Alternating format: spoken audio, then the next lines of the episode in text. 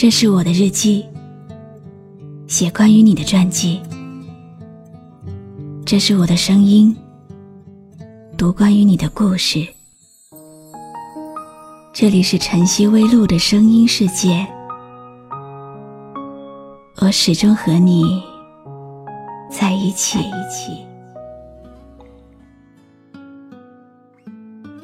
刚毕业那年，我住在一片安置房小区里，条件一般，倒也过得去。房东人不错，家用电器都齐全，只是楼层高了点，房租贵了点。和一起毕业的同学合租，房租也还负担得起。那天，同学下班回来，带回了一只猫，大概是因为小时候被鬼故事里的猫吓的。从心理上，我是怕猫的。看到同学带猫回来，心里有点不舒服。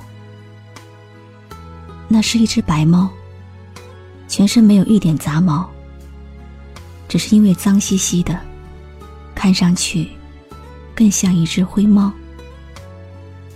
它只有两只手掌那么大，比我想象的还要瘦小。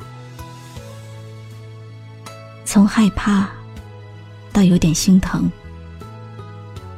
不知道他是什么时候开始流浪的，受了多少苦。那一刻，就想着我们不要再让他流浪了。我为他取了个名字，叫蔡小咪，决定和同学一起养大他。从那以后，我也当起了铲屎官。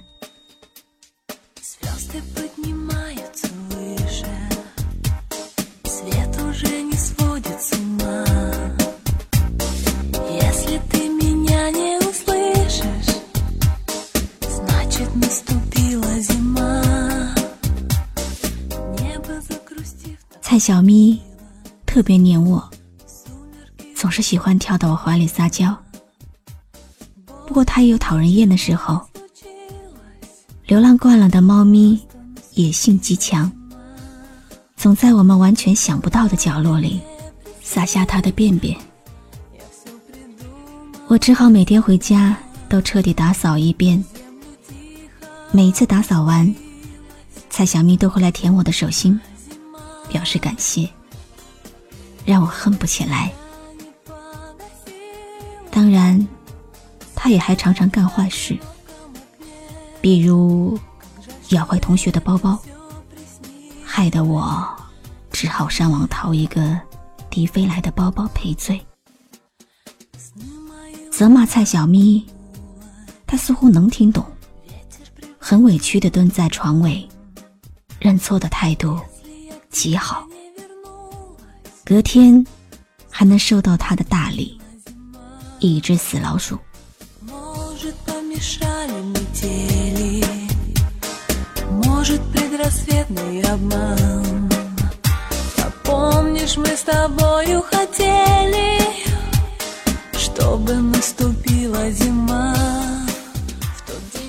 同学经常愤愤不平：蔡小咪明明是他捡回来的，为什么只跟我亲？我想，可能这些都是缘分吧。每个人都有自己的喜好，动物也是。我的铲屎官生涯，是因为房东的到来而终止。房东委婉的表达了不能在房屋里养宠物的态度，我只好在网上为蔡小咪寻了一位很好的人收养。蔡小咪被人抱走的时候。我很难过，因为他的叫声像在哭。之后的很长一段时间，我家门口经常会放着一只死老鼠。我知道，是蔡小咪来看过我了。我也知道，这是蔡小咪可以给我的全部。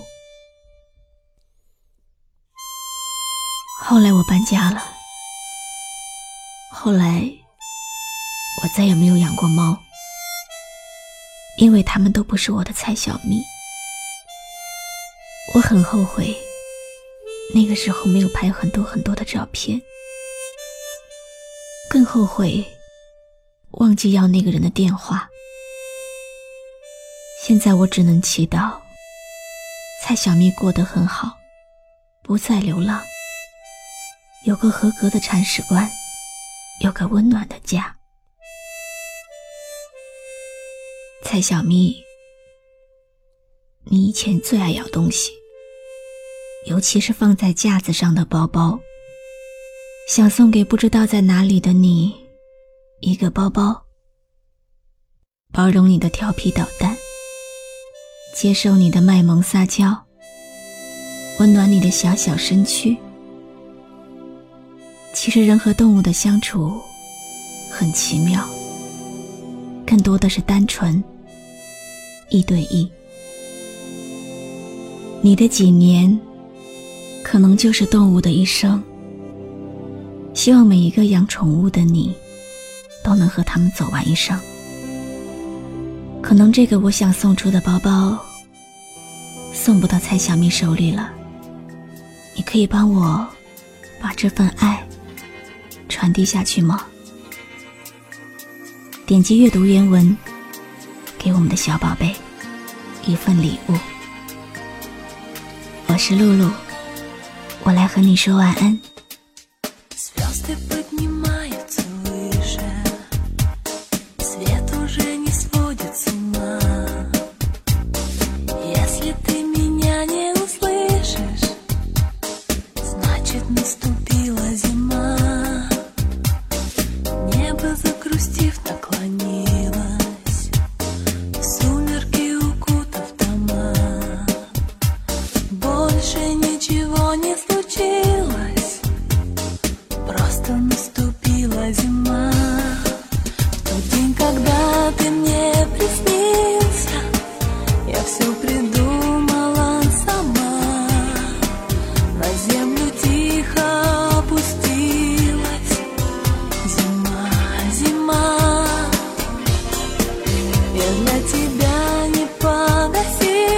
我是露露，我的声音将陪伴你度过每一个孤独的夜晚。